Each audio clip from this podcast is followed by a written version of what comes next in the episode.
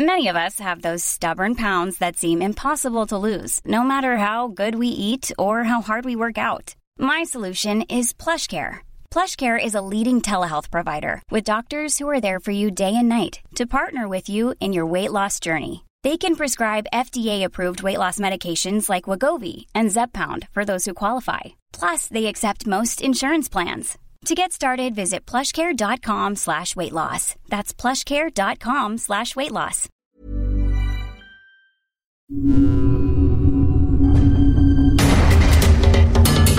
Hablemos de pobreza. Una producción del Heraldo Media Group en colaboración con Techo para entender y afrontar la realidad de un México que a todos nos corresponde. Hablemos de pobreza.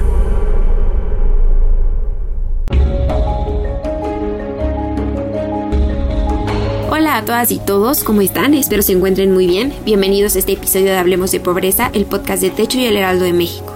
Mi nombre es Sharoni y soy parte del equipo de comunicación de Techo. En el episodio del día de hoy vamos a conversar sobre otra de las tantas consecuencias que ha traído consigo el confinamiento por COVID-19, que ha sido la violencia doméstica y la forma en que los asentamientos populares han vivido esta situación. Recuerden que cada 15 días tendremos un episodio nuevo de este podcast que aborda una problemática que afecta a millones de personas en nuestro país. La pandemia por COVID-19 ha tenido una gran variedad de repercusiones en la vida diaria de todas y de todos y en algunos casos ha traído consigo efectos no deseados.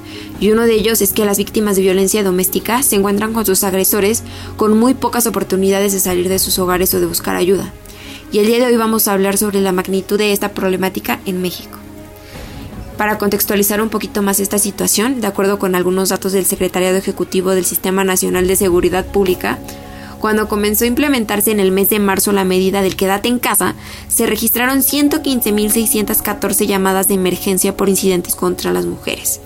Entre ellos, abuso sexual, acoso sexual, violación, violencia de pareja y violencia familiar. Esto significaría que cada día al menos 155 mujeres fueron violentadas por hora. Solamente por violencia contra la mujer en el mes de marzo se registraron 26.171 incidentes. Cabe destacar que esta es la mayor cifra para cualquier mes desde enero de 2015, que fue cuando el secretario ejecutivo empezó a documentar las estadísticas relacionadas con este tipo de agresiones.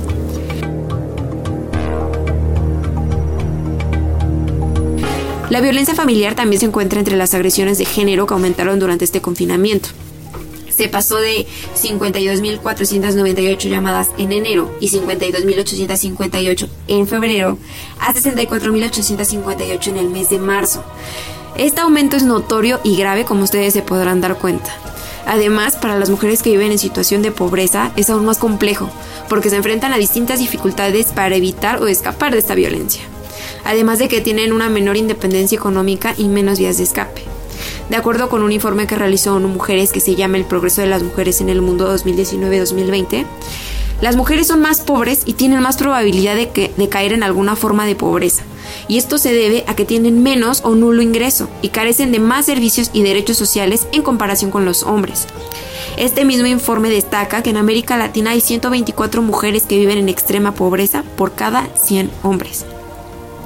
Para dimensionar ahora un poco la problemática desde los asentamientos populares, esta situación se vive diferente debido a las condiciones de hacinamiento, el impacto económico familiar e incluso la propia personalidad de los integrantes de la familia, que son algunos factores que pudieran derivar en situaciones de riesgo durante esta emergencia sanitaria.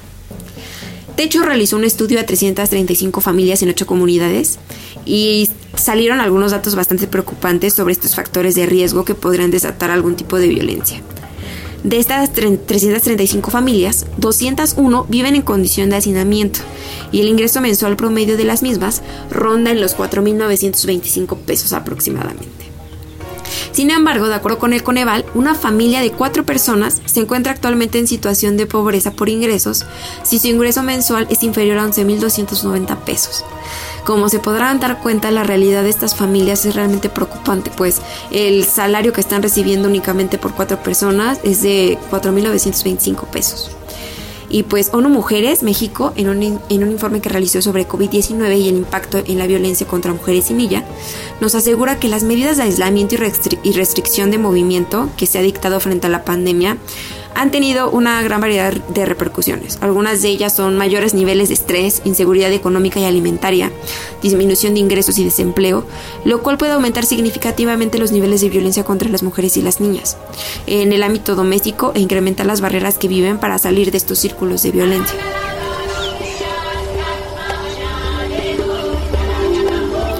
Pero pues, ¿qué es lo que podemos hacer ante esta situación tan preocupante? Pues ser conscientes de que el confinamiento por la pandemia ha significado el incremento de problemáticas preexistentes que merecen una pronta respuesta.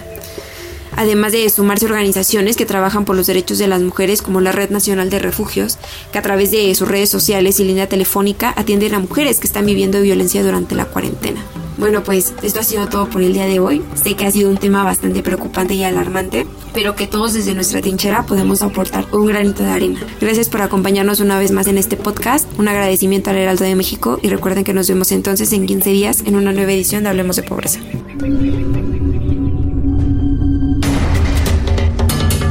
Hablemos de Pobreza se realiza en colaboración con Techo para conocer más sobre esta organización, ingresa a www.techo.org diagonal México. Encuentra un podcast sobre este tema cada 15 días a través de todas las plataformas de streaming del Heraldo de México.